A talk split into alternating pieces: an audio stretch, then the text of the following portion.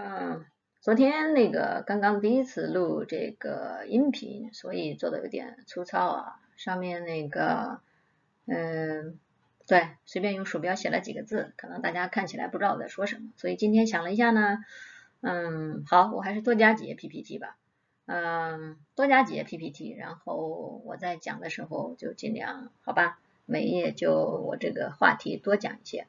嗯，因为上上一次我们讲到，就是为什么激进女权这个流派要搞性别分离主义。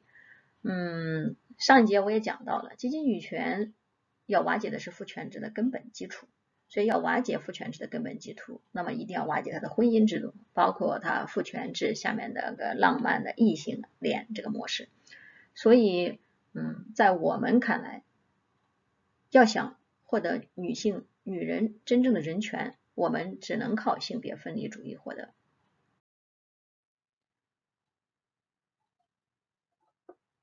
来看看下一页，OK 啊。然后我在这里主要是想说明几点，就是我们在父权社会下成长，我们每个人都经历了他很多的洗脑跟文化，所以我们从小看到的身边所有的女性都是在喜欢男人的，从小。看到的恋爱模式、家庭模式都是男女相爱，所以很多人脑子里都会觉得啊，我是一个女人，我一定会爱男人，我也只会爱男人。所以父权社会是把浪漫爱跟这种异性恋是当做一个洗脑模式，不停的灌输给大家的，导致很多女性从小都会有一个很浪漫的想法啊，我长大要找一个男人，我要结婚，我要穿上美美的婚纱。啊，我要做一个最漂亮的新娘啊，我还要做一个母亲啊，生个孩子，这样我的人生才完整。就是因为这样的洗脑跟这样的文化，导致很多女性在可能过了二十多岁之后，只要你继续保持单身，就会有人骂你，你是个剩女，没有人要。只要你不结婚，你就会一直承受这些七大姑八大姨，还有社会上所有陌生人打着为你好的这个旗号。对你进行各种的个人边界的干涉，然后除了这一点，一旦你结了婚，那么那你就更惨了。结了婚之后，你想不要孩子吗？那基本是不可能的，可能连女方的亲生父母都会说，你怎么不给人家生个孩子呀？不要孩子怎么可以呀？不要孩子晚年凄凉啊！但是实际上，你养孩子是为了防老吗？养儿防老本身就是个谎言呀！你把一个生命带到这个世界上，你是应该对他负责的，而不是他对你负责。如果你想要回报，那你就不应该去养一个生命。你可以养一只狗，养一只猫啊，对吧？它会无条件爱你的，会陪你的。但是你养一个生命，那你又不给它自由，那你岂不是相当于阉割了他做人的自由权吗？所以除了这一点，我这里想说的就是，女性为什么不一定？只能喜欢男性，因为大家知道这个社会好像百分之九十五的这个女性都去结婚了，但是不代表百分之九十五甚至百分百的女性都是异性恋。父权社会的异性恋，它这个谎言之所以说它是谎言，呃，我想从三个方面讲一下。第一个点就是找男人其实是没有性价值的，因为女性的阴道它只有前三分之一有神经可以感觉到，可以感觉到这种就是感知神经。然后女性要获得高潮，是可以通过阴蒂高潮，而且阴蒂高潮是百分百女性都可以获得的。阴蒂的神经，所有的感知神经是超过阴茎的神经很高的。而且从很多调研数据来看，女性真正从纳入式这种生育行为里面获得真正生理高潮概率是不足三成的啊！如果大家有兴趣，可以去看一些这种调研报告，还有一些新闻报道。而这里面所有的三成所谓的获得了生理高潮，其实又很大可能只是因为阴蒂角的神经被触发导致的。因为阴蒂它除了裸露在外的，它还有埋入皮下的很大的三分之二一部分组织，它是覆盖基本上整个女性的这种呃阴部的。所以说，你能说女性在这种纳入式生育行为中一定会获得高潮吗？还有，并更别说很多女性有很奇怪的性癖啊，女的跟男的喜欢 SM 啊，喜欢虐恋啊，喜欢被呃辱骂呀，这些真的是你的性需要，还是只是说你在社会洗脑？你天天看到这些人，比如说你从小看了很多 AV 啊，比如说很多男的看 A V 都觉得，哎呀，这个女的就喜欢被被强暴，女的就特别喜欢做爱。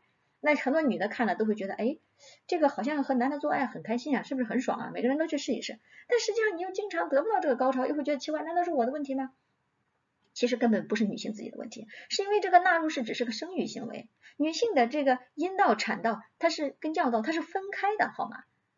并不是像这个，所以说所有的这种，而且你这个性价值主要的价值是在男性，因为所谓男女做爱，它是从男性勃起开始的，从男性射精结束的。那这个里面女性是属于什么地位呢？女性说你很爽吗？女性说啊，你可以在这个过程中跟男的同步吗？那那个难不难啊？这个从理论上来讲，你就是太，嗯，叫什么强人所难了嘛。那另外更别说你要是发生这个性行为，女的还可能被传染这个 HPV 各种这个疾病，对吧？HPV 这个病的话，呃，男的携带这个病毒，它是没有什么显象特征的，但是女性一旦感染了，你就可能，呃，宫颈癌，还有各种各种妇科疾病，对吧？然后另外就别说怀孕了。这万一意外怀孕啊？这个没有意外怀孕，其实很多人说意外怀孕可能就是强奸，因为因为肯定是有人想这个生孩子，那意外怀孕之后你怀孕怎么办？你生下来女性不受损伤吗？那你不生的话打胎，他对你不受损伤吗？所以这是所有的后果，疾病跟怀孕跟包括这个性行为的享受，女性在这里面她是得不到，她不是最大的受益方。所以那些说啊女性性解放，女性性解放是为女的好。其实大家好好想一想，女性性解放到底是为女的好还是为男的好？然后这个我就不展开细讲了，以后有机会再呃好好跟大家讨论一下这个方面。那然后我们就讲到这个无情绪价值。那为什么我们说到没有情绪价值呢？女性要知道现在的社会里，我们遇到的这些人都是什么人啊？都是直男。直男癌、妈宝男、哭且信啊，这些所有的男人都是什么情况？哎，我不会照顾别人的感受。哎呀，我妈妈觉得我最好，我世界第一，别人怎么都不爱我呢？哎，别人都来爱我呀。还有哭且信，我虽然普通，但是我有屌啊，我好牛逼啊啊！大家都来爱我吧。哎，你怎么不爱我？你这个女人居然不不想不想要我吗？你看我，你这个眼神已经暴露了啊，你对我有兴趣。所以看到你在这种。直男文化盛行、父权文化盛行的情况下，你想从男的身上获得情绪价值有多难啊？你们就不要给自己的人生，广大女性啊、单身女性啊，咱们的人生本来已经很难了，你还要给自己增加这个打怪的难度，是不是？何必呢？对不对？你自己一个人过，它不香吗？你自己照顾自己的情绪，它不香吗？你有朋友、有亲人，你可以跟朋友去聊天、去玩，你可以跟亲人去安慰你自己遇到什么难题。你如果真找了一个男的，你觉得？你能获得多少情绪价值呢？你还得照顾人家的情绪价值呢，好吧？因为你女的不就是从小被教育贤良淑德，你比较敏感，你比较细心，你比较耐心，你比较温柔，你这些东西是自己享受还是别人享受啊？你看看这所有的词，耐心、细心、温柔，这都是去照顾别人的。你这是个保姆啊，你是情绪保姆啊，所以你在情绪价值里面能得到什么吗？你得不到。然后我们就说到第三个，这个社会资源价值。那你为什么你觉得你找男人你就可以得到社会资源呢？你现在的社会是这样的啊，看我们中国大陆的这个法律，你现在男的跟女的谈个恋爱分手了，还要把这些之前附送的什么红包要回去，甚至结婚几年离婚了都可以让你把彩礼退还。那你更别说你在这个结婚，呃，还有一个结婚了十几年，最后离婚，这个在家做家庭主妇被赔了几万块，相当于一年千把块。反正几千块吧，具体数据我记不得了。就是说，你想从男人跟男人在一起，从男人身上获得这种社会资源价值，太难了。你要牺牲多大呀？你可以看看，哪怕是呃非常强悍的这个，哪怕邓文迪，呃或者说是什么呃刘强东的什么奶茶妹，这些只有一个呀。整个中国有好几亿的女的，你现在能看得到的，真正的能在男人身上获得社会资源价值的，也就那两三个。而那两三个自己本身又是很强的，你说人家奶茶妹，人家也是名校毕业，人家也是这个交际能力很强，你真的让奶茶妹去自己做事情，她做不出来一番事业吗？那邓文迪就更不要说了，人家的那个学识，人家的能力也是在那放着的，对吧？不是说本身不是说本身是个傻子，什么都不懂，就直接从男的身上获取社会资源的。所以说，你要想从男女关系或者从这个婚姻里面获得社会资源价值，你女性付出代价是很大的。你看一看，男的如果傍个女大款。人家想的是，哎呀，这个想办法把女的搞死，然后钱都是自己的。那女的办个男大款，想的是，哎呀，我给他生个孩子，生一个、两个、三个，那他给我一套房子，是不是就好了？